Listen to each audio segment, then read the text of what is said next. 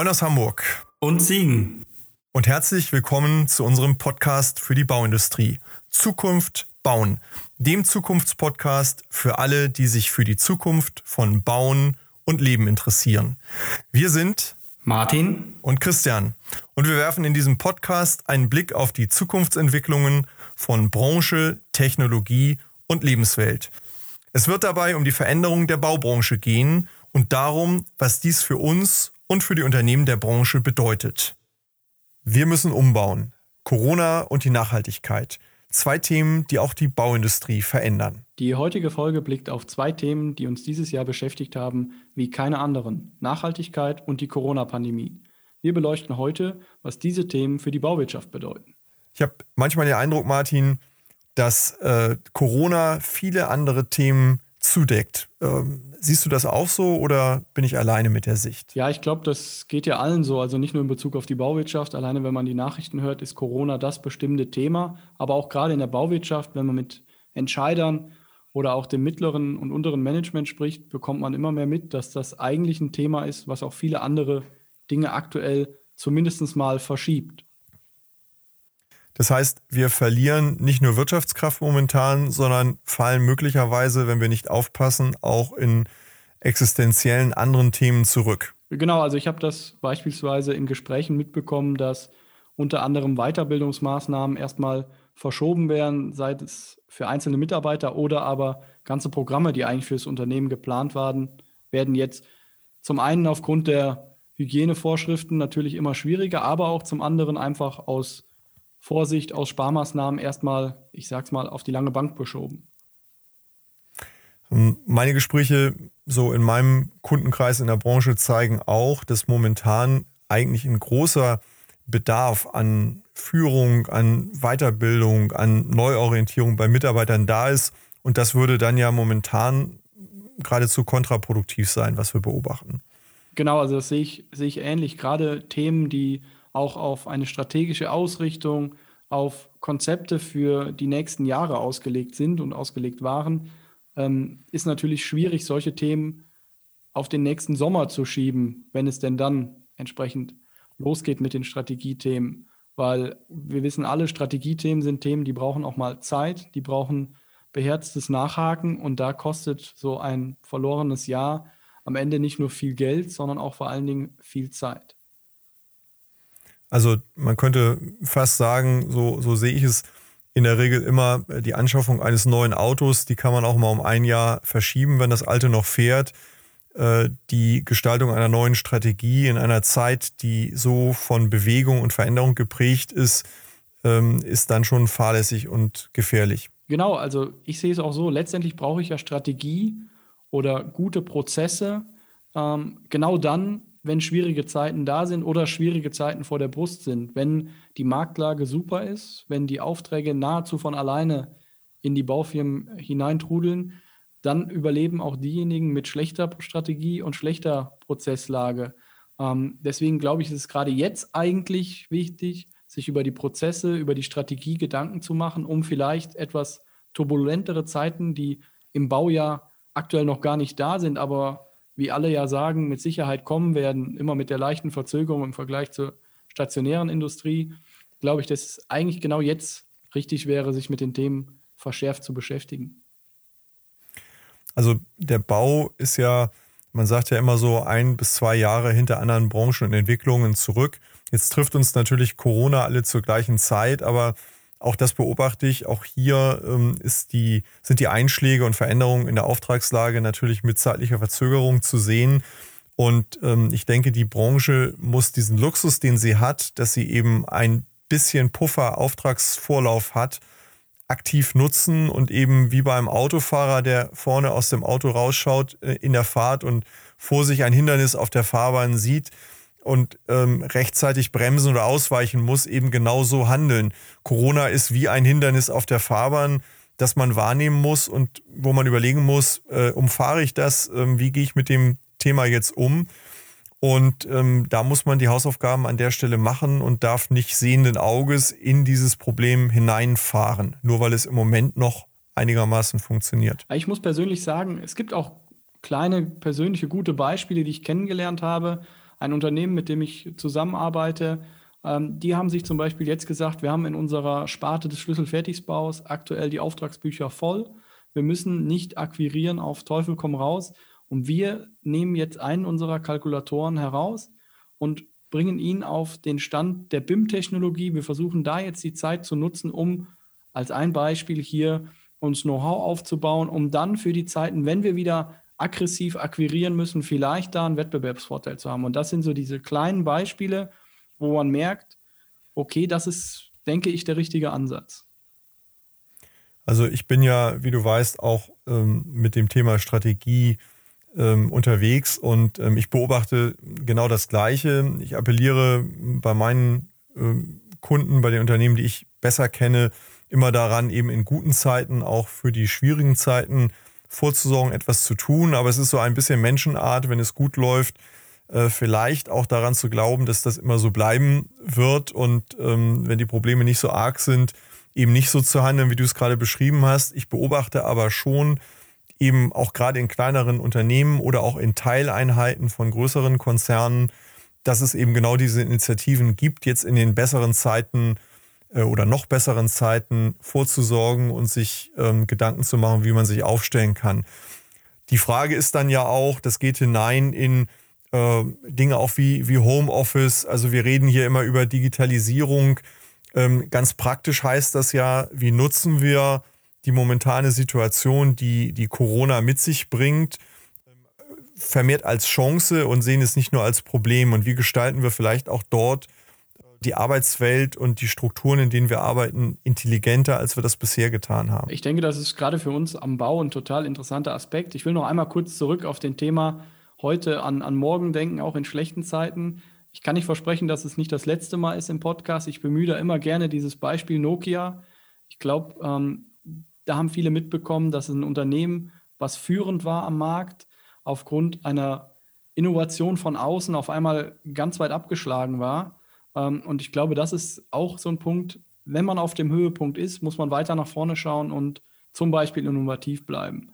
Aber gerade zu dem Thema veränderte Arbeitswelt, in den Medien geistern ja dann Begriffe rum wie das New Normal, also von zu Hause arbeiten, mobiles Arbeiten, ähm, Videokonferenzen und Co. Ich glaube, das ist für die Bauindustrie, für das Projektgeschäft im Bau ein riesengroßes Potenzial, was sich da ergibt. Also zum einen für die ähm, Arbeitsweise an sich, für die Attraktivität der Branche, für, für Mitarbeiter, aber auch für den Markt an Mitarbeitern, die sich ein regionales Unternehmen vielleicht ganz neu erschließen kann. Sehe ich ganz genauso an der Stelle.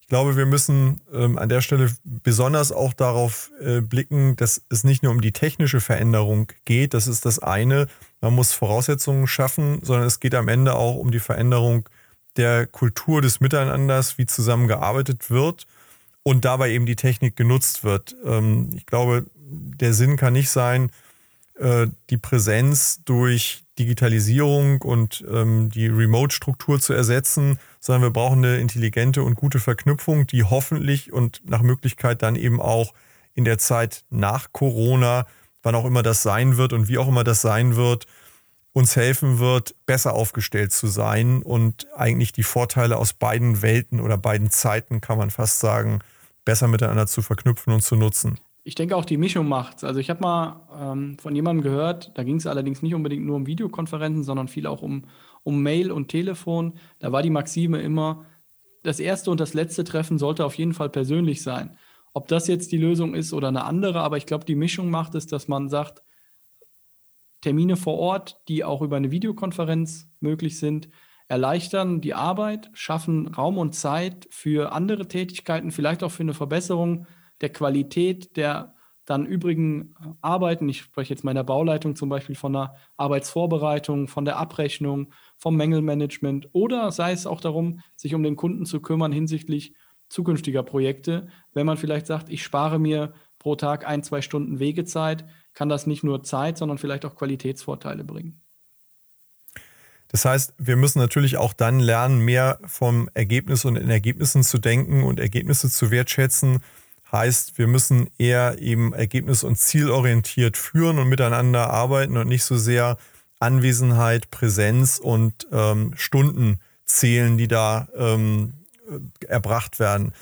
Also das sollte man sicherlich als Chance nutzen und damit möglicherweise auch wieder interessanter werden für neue Mitarbeiter, die hier und da auch von der Branche abgeschreckt sind, weil sie eben nicht den Sinn in ähm, sinnloser Präsenz oder endlosen Wegezeiten sehen, wenn damit kein Mehrwert verbunden ist. Genau, auch alleine diese Flexibilität. Also ich denke, wenn ich in der Bauindustrie es ermögliche, dass jemand sagt, ich bin der absolute ähm, Mensch, der mittags zwei Stunden laufen gehen muss oder entsprechende Hobbys hat, dann kann, glaube ich, durch die neue Art zu arbeiten, auch in der Bauindustrie, die Möglichkeit geschaffen werden, okay, dann mach doch abends nochmal eine Abrechnung oder vielleicht hast du ein Pendant im Unternehmen, was genau einen ähnlichen Tagesrhythmus hat und ihr macht halt eure Meetings um 20 Uhr. Man muss natürlich immer aufpassen, dass es natürlich nicht zu einem ähm, ungünstigen Gefälle führt, dass man im Prinzip grundsätzlich nur noch am Arbeiten ist. Man muss da auch gewisse Strukturen ähm, schaffen und beibehalten. Aber ich glaube, dieser, dieser Trend zur Flexibilität, dieser Trend zur Ortsunabhängigkeit kann der Bauindustrie große, große Attraktivität bringen im Vergleich auch um den Wettkampf um die klügsten Köpfe der Nation oder vielleicht auch über die Nation hinaus, ähm, wo die Bauindustrie, glaube ich, aktuell oft noch das Hintertreffen hat, wenn nicht jemand vorher geprägt ist, dass er sagt, ich bin familiär oder aus irgendwelchen Gründen geprägt, ich will in die Bauindustrie, dann ist das in der Regel nicht der erste Anlaufpunkt zu sagen, äh, ich gehe in die Bauindustrie als Zukunftsperson.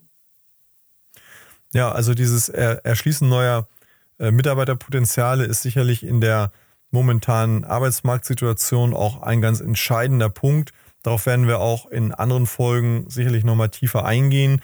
Also ich nehme mal so für mich auch mit, wir, wir brauchen im Grunde für, für heute, aber auch für später eine intelligente hybride Struktur. Also wir müssen umbauen, heißt hier auch, wir müssen uns eine neue, bessere, intelligentere und die Möglichkeiten nutzendere Realität erschaffen, von der wir glauben, dass sie eben in dieser Branche ähm, einen Mehrwert bringt für alle Beteiligten, das heißt für die Arbeitgeberseite, aber natürlich auch für die Beschäftigten. Da gibt es keine Blaupause dafür, sondern das muss im Grunde miteinander gestaltet werden. Und das zeigt ja auch, dass dieses Thema jetzt geklärt werden muss. Das kann man nicht auf irgendwann in der Zukunft aufschieben, sondern ähm, das ist ein Thema, mit dem man sich zeitnah beschäftigen muss und ähm, natürlich auch kann.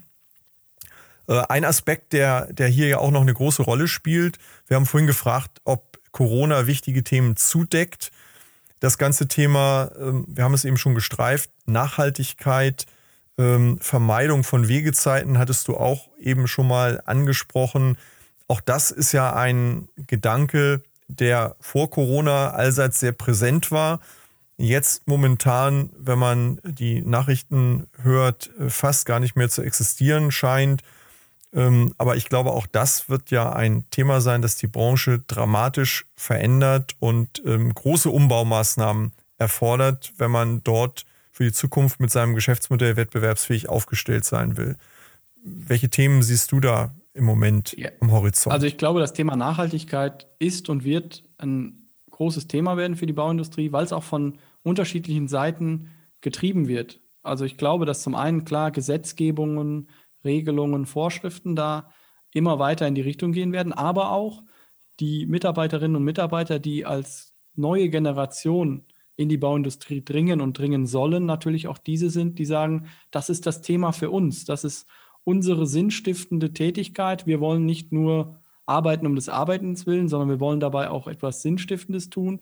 Und man kann das ja entsprechend auch sehen, die Leute, die jetzt, die Jugendlichen, die jetzt vielleicht bei entsprechenden Fridays for Future Themen entsprechend teilnehmen, sind ja die, die zum Teil dann auch später in der Bauindustrie tätig sein werden. Und ähm, auch die werden entsprechenden Mindset mit in die Bauindustrie eintragen. Und da glaube ich, gibt es ganz viele Themen, die da die Bauindustrie entsprechend betreffen werden. Das ist zum einen, wie sind unsere Produkte, die wir herstellen, selber hinsichtlich der Nachhaltigkeit zu bewerten?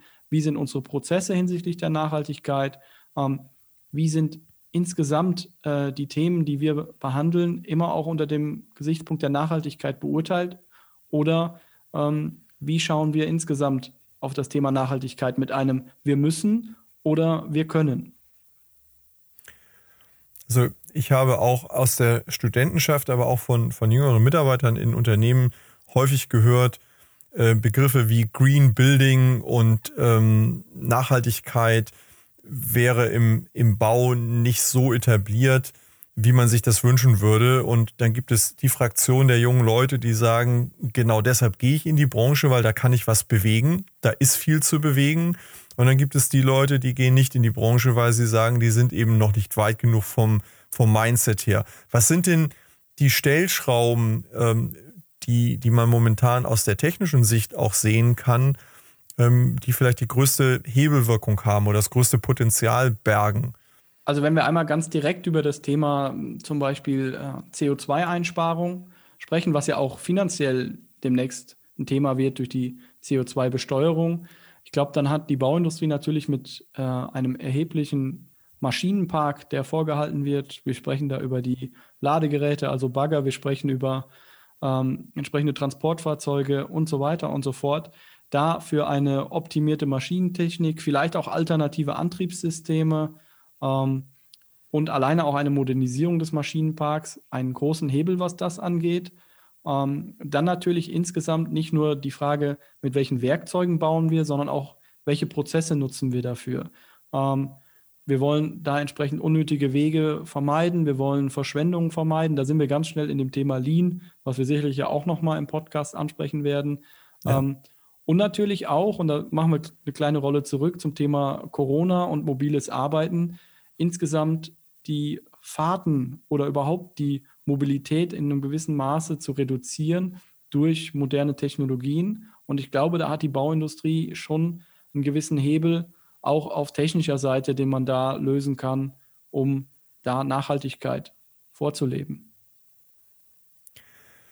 Wenn wir mal uns ähm, vor Augen führen, so sehe ich es immer, dass ja die Bauindustrie im Grunde genommen unsere Lebenswelt baut und gestaltet dann ähm, hat sie, glaube ich, auch eine große Mitverantwortung in der Gestaltung dieser Lebenswelt für die Zukunft und ähm, damit natürlich auch ein großes ähm, Potenzial, einfach auch Weichen für die nächsten Jahre zu stellen. Wenn man in die Automobilindustrie blickt, dann sieht man, dass sich das eben auch in den kompletten Wertschöpfungsketten, also in den Lieferketten abbildet und ähm, dass die großen ähm, Automobilhersteller hier auch ihre Vorgaben und Vorstellungen eben durchreichen in ihren Lieferantenketten. Hm, was wird denn das für die Bauindustrie und die, die Nachunternehmer hier und den, den kleineren Mittelstand auch in dieser Branche bedeuten, perspektivisch? Also ich glaube, das ist auch ein Thema, was äh, beim Nachunternehmermanagement bei uns eine Rolle spielen wird. Also gucken wir nur auf den Preis oder gucken wir nur auf das Bautechnische oder schauen wir auch, dass unsere Nachunternehmer in irgendeiner Form nachweisen, dass sie CO2-optimiert arbeiten, dass sie nachhaltig sind. Ähm, das geht hin bis zu Entsorgungskonzepten auf Baustellen, äh, Abfallvermeidung. Alle diese Themen können dann auch in der Bewertung eines Nachunternehmers eine Rolle spielen. Und ich glaube, dadurch kann man auch seine gesamte, seinen gesamten Footprint als zum Beispiel Generalunternehmer steuern, indem man auch ein Auge darauf hat, was die Nachunternehmer bei dem Thema machen. Ähm, wenn man, wenn man nochmal einen, einen Blick auf die verwendeten Baustoffe wirft, wenn wir mal an Beton und auch an Asphalt denken, so sind das ja unter CO2-Gesichtspunkten ähm, nicht gerade die besten Baustoffe.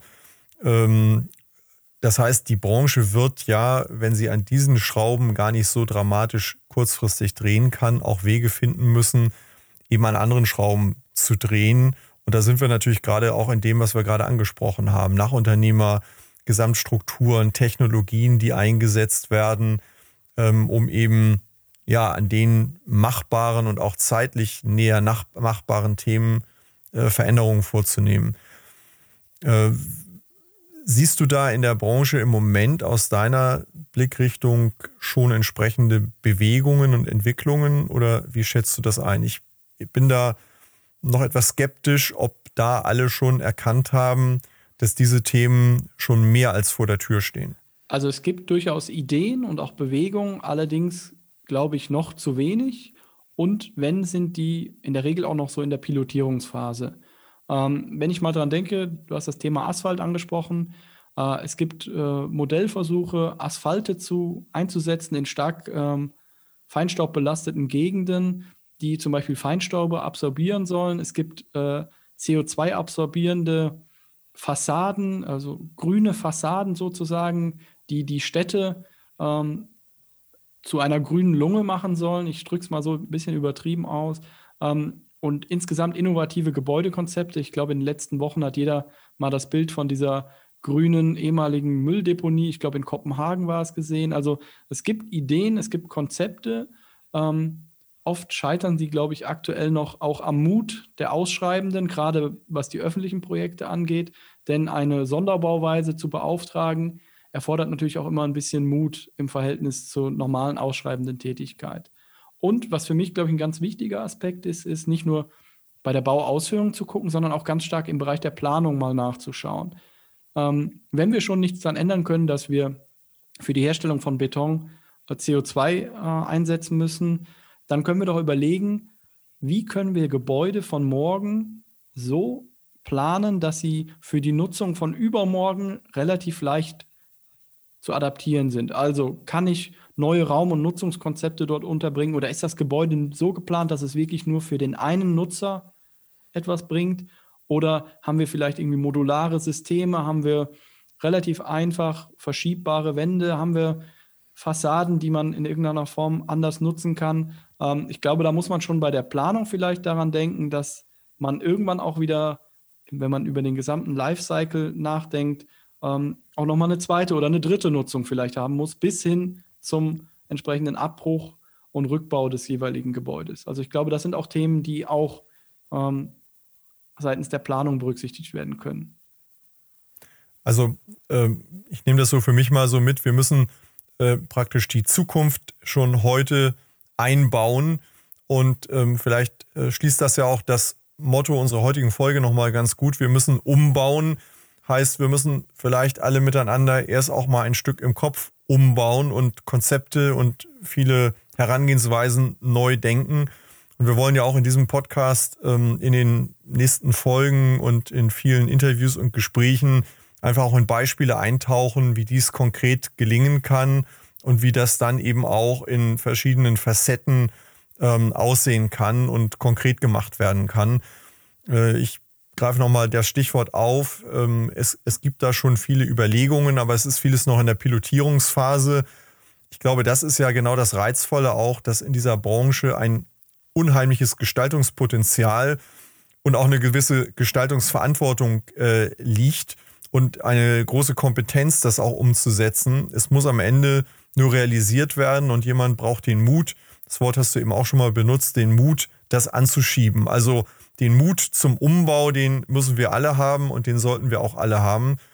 Ich finde, das war ein ähm, spannender kleiner Spaziergang durch ähm, aktuelle Themen und äh, man sieht, dass Corona und Nachhaltigkeit eng zusammengehören und wenn man sie positiv betrachtet, viele Chancen haben.